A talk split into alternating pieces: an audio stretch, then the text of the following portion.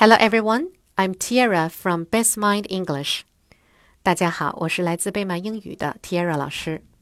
今天呢，我们讲的故事是 My Special Hobby，我的特殊爱好。I have a special hobby. It is stamp collecting. My father used to collect stamps. He gave me his stamp albums. I have been collecting stamps for two years. I have many stamp albums now.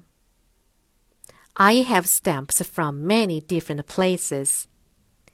My mother's cousins live in China. They often send me beautiful stamps from that country.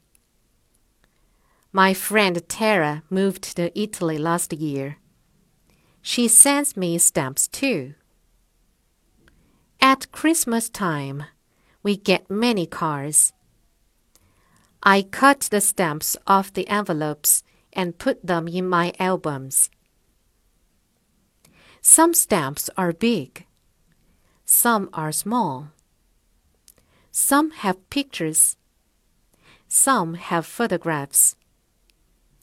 The stamps can be pictures of anything people, animals, and flowers. I got a stamp from Hong Kong. It had different kinds of a bread on it. I enjoy collecting stamps.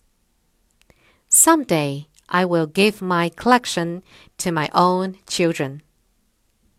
Word list Hobby H O B B Y Hobby Hobby means a favorite free time activity.